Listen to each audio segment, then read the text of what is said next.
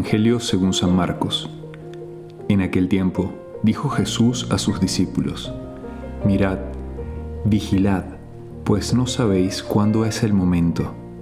Es igual que un hombre que se fue de viaje y dejó su casa, y dio a cada uno de sus criados una tarea, encargando al portero que velara.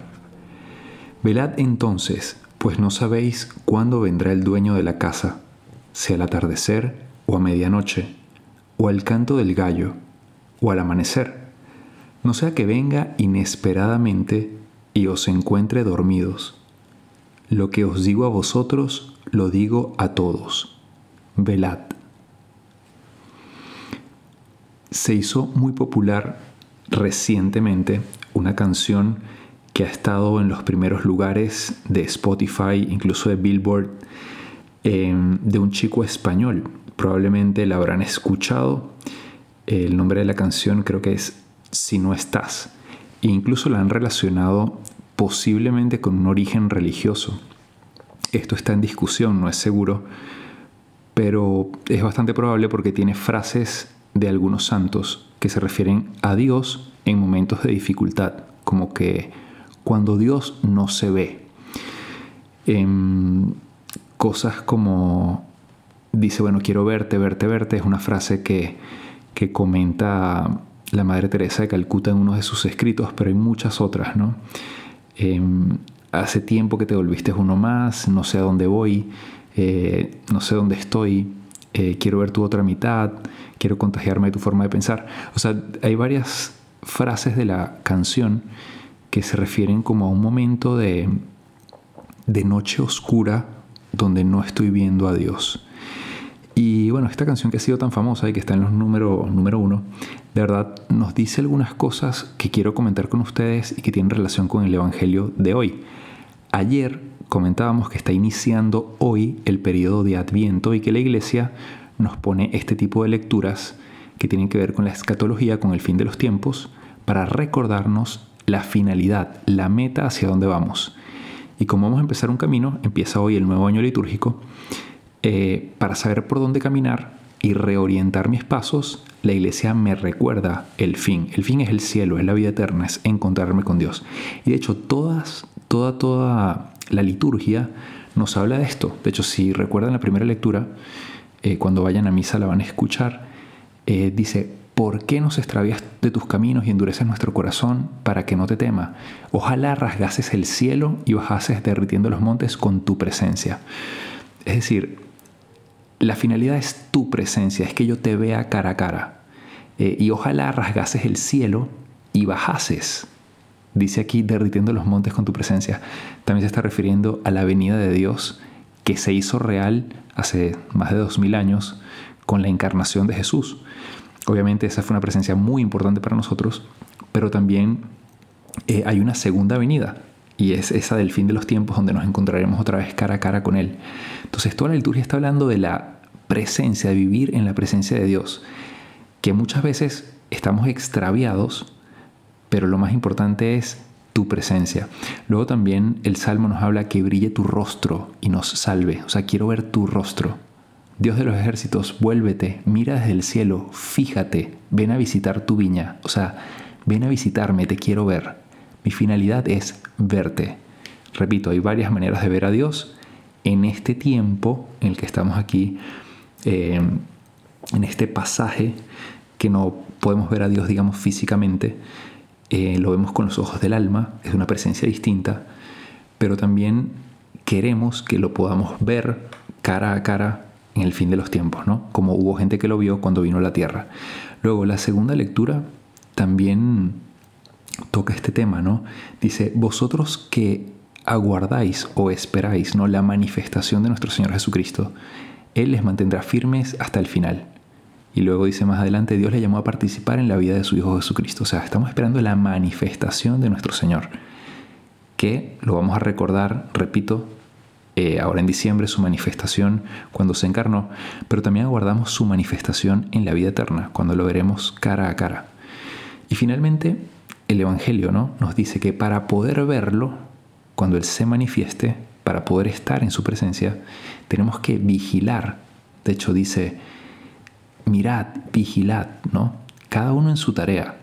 No sea que venga inesperadamente y nos encuentre dormidos.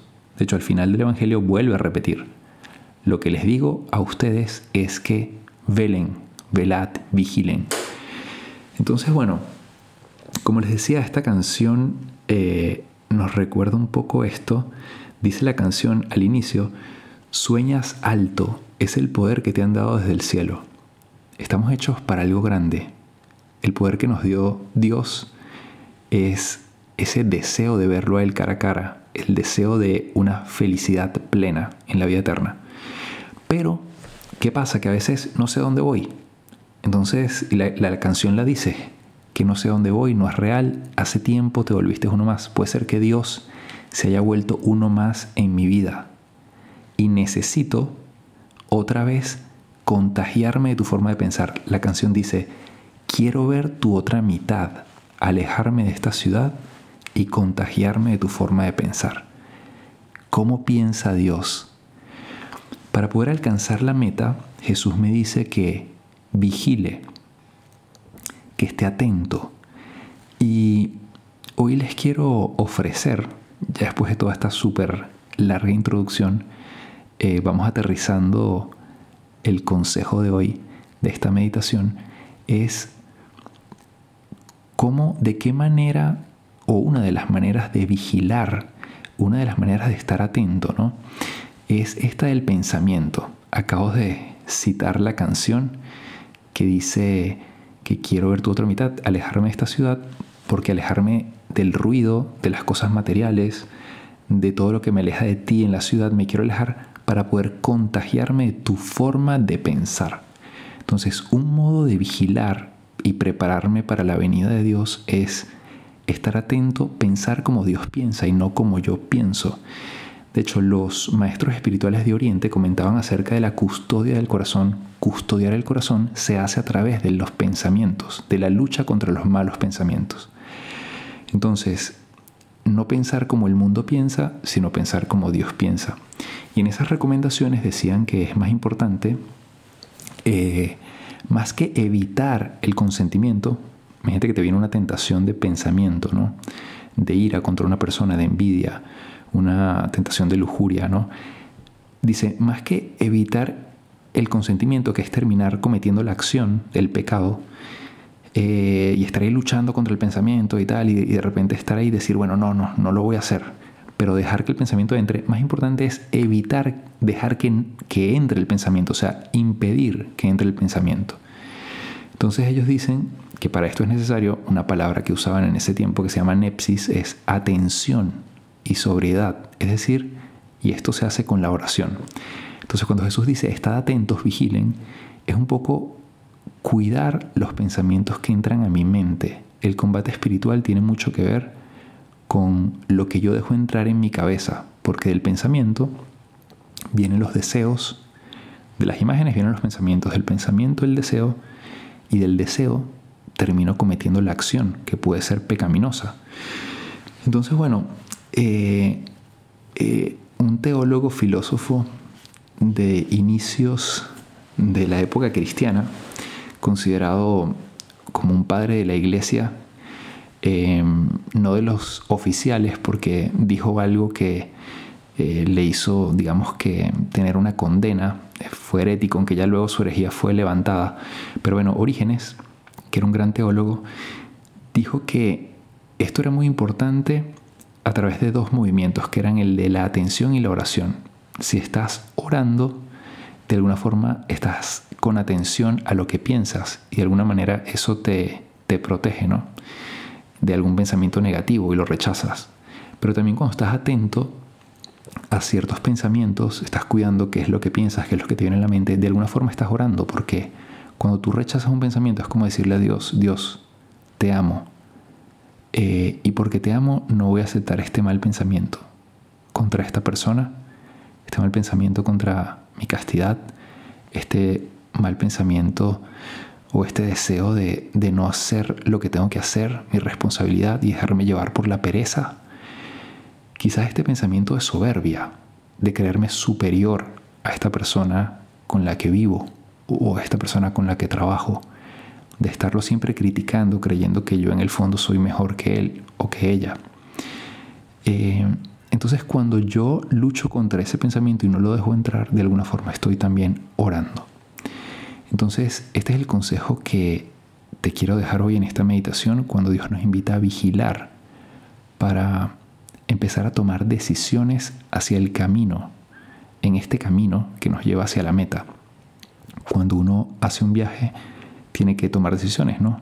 Eh, comprar el boleto, decidir a dónde vas a ir y empezar a dar pasos, ¿no? Además de comprar el boleto, hacer la maleta, eh, organizarte, tienes que tomar decisiones.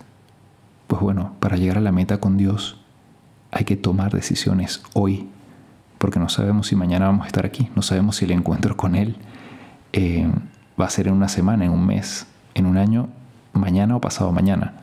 Entonces por eso es tan importante ya hoy tomar decisiones, reorientar mi camino.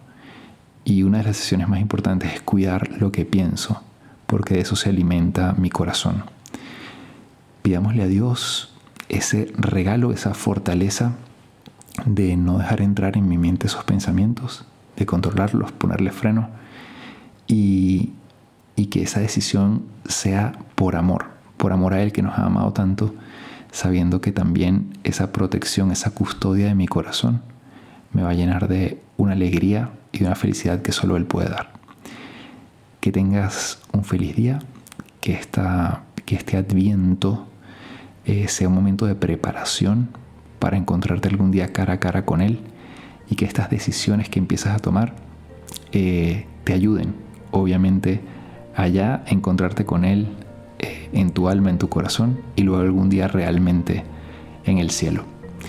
Que pases un feliz día, feliz domingo y una feliz semana. A partir de mañana te habló el Padre Jesús Rodríguez y nos puedes seguir nuestras cuentas de qué haría Jesús. Un fuerte abrazo y que Dios te bendiga.